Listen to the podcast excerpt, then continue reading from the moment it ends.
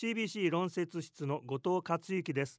今日は愛知県看護協会常務理事結城房子さんに訪問看護と看護小規模多機能型居宅介護というものについて伺います。訪問看護と言います。とその現状今看護師さんの中ではどのように今なってるんでしょうか？現在ですねどんどん高齢化が進んでおります。その中で従来は病院の中で治るまで入院ができました。今はですね治療だけ済んだらすぐ在宅に自宅に戻ってそこから在宅療養という形が始まります。そこの中をどうしても入院期間が短くなりますのでいかにそこに、えーと、看護師が介入をしてお手伝いできるかが重要な課題となっています。そこの部分を担うのが訪問看護師になります。現在愛知県には1000ほどの訪問看護ステーションがございます。年々増えてはいきますが毎年ですね10いくつかの事業所は休止または閉所しております。これが現状なんですね。なぜそういうふうになるかと言いますと実は訪問看護のステーションは2.5人から1つの事業所に立ち上がることになります。ですので2.5人の事業所ですととても365日24時間体制を引くことが困難で実は看護師さんたちが疲弊をしてどうしても続けられないっていうことが起こってきます普通の病院よりも離職率が若干高いんですねで結局訪問看護師が退職されてその事業所の運営が厳しくなって閉所をしていくっていう現状が実はございます。そのあたり今後どのような対策が求められているんでしょう？はい。在宅の訪問看護が継続できるっていう支援が一番重要になってくるかと思います。で現在はですね高齢者だけではなくて赤ちゃんも実はあのとても医療が進歩しておりまして障害を持ち続けながら自宅で医療的ケア児っていうんですけどとっても医療の必要なお子さんもたくさん見えますその方々に対しても訪問は行っていきますそういった中でやはり先ほど申しましたいかに訪問看護が閉所や休止に追い込まれることなく継続できるかといったところに視点を持っていて愛知県看護協会でも支援が必要だというふうに思っています。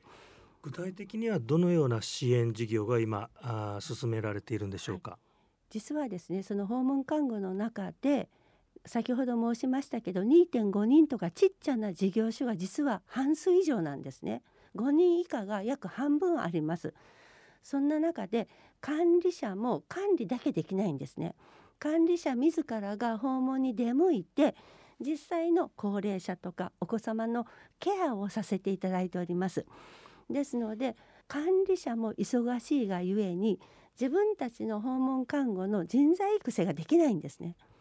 で結局一人一人の看護師に目が向かなくて疲れていることに気づかなかったりして個人個人のスタッフが辞めていくっていうところもありますので来年はその管理者へのアドバイスがとても必要だと思っていて来年から看護協会としては管理者アドバイザーという制度を創設しようと思っています。これは何かと言いますと,、えーと、プラチナナースさん55歳以上のずっと現役を続けられた方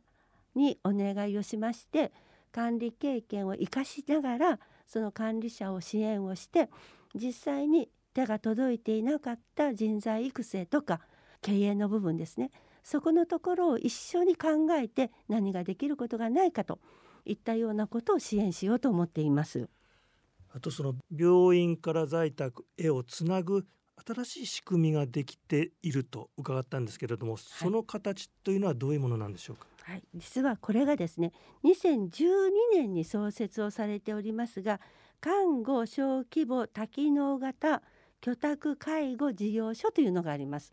これはですねあの先ほどの訪問看護もそうなんですが、うんと、一つの事業所で泊まり調子が悪くなったら一時的にお泊まりをしてで調子が良くなったら自宅に帰ってちょっと心配だから訪問看護師さん来てくださいねっていう訪問看護を行います。